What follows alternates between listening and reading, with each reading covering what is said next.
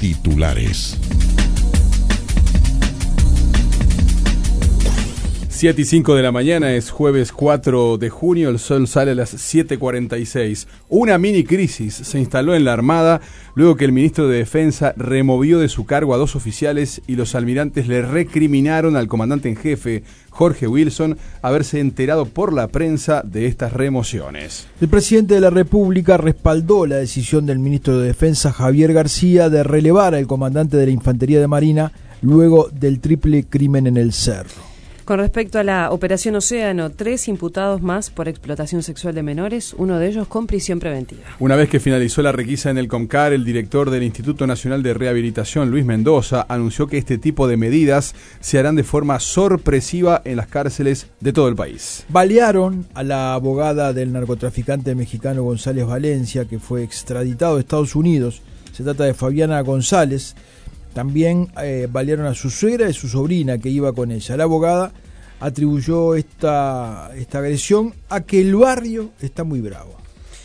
En el en Parque Rodó fue esto. ¿El Parque Rodó está bravo? Eh, fue esto en el Parque Rodó por lo pronto. Procesaron con prisión al delincuente conocido como El Oreja Donato por la desaparición y muerte de dos jóvenes en 2016, lo que se presume, los que se presume fueron descuartizados y enterrados pero los cuerpos nunca aparecieron. La policía encontró quemado el, el, auto del árbitro Andrés Polero, asesinado el pasado día domingo en la zona de Sayago. A las 9 de la mañana comienza el paro parcial del pit que se va a extender hasta las 13 horas con una concentración en las inmediaciones del Palacio Legislativo, lugar donde esta mañana se está discutiendo el proyecto de ley de urgente consideración. El presidente Luis Lacalle Pou, junto al secretario y prosecretario de la presidencia, estuvieron ayer en el Parlamento, tanto en la sesión de diputados, donde se realizaba la interpelación a varios ministros, como en el Senado, donde se discutía la ley de urgencia. Bueno, ayer se procesaron 551 análisis con 551 resultados negativos. Cero caso positivo de COVID-19 en Uruguay desde que estalló la crisis. ¿no? Mientras en la región bueno, después hablaremos.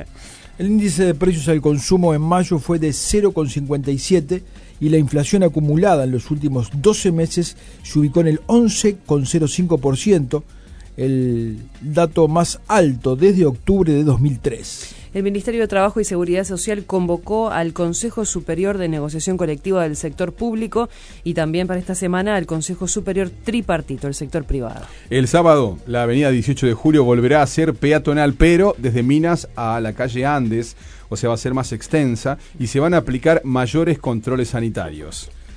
Ante este anuncio, el diputado del Partido Colorado, Felipe Schipani, quien ya se había pronunciado en contra de, lo sucedido el pasado sábado, al igual que el comité departamental de su partido, el Partido Colorado, escribió ayer en su cuenta de Twitter que la Intendencia de Montevideo sigue actuando con irresponsabilidad y soberbia.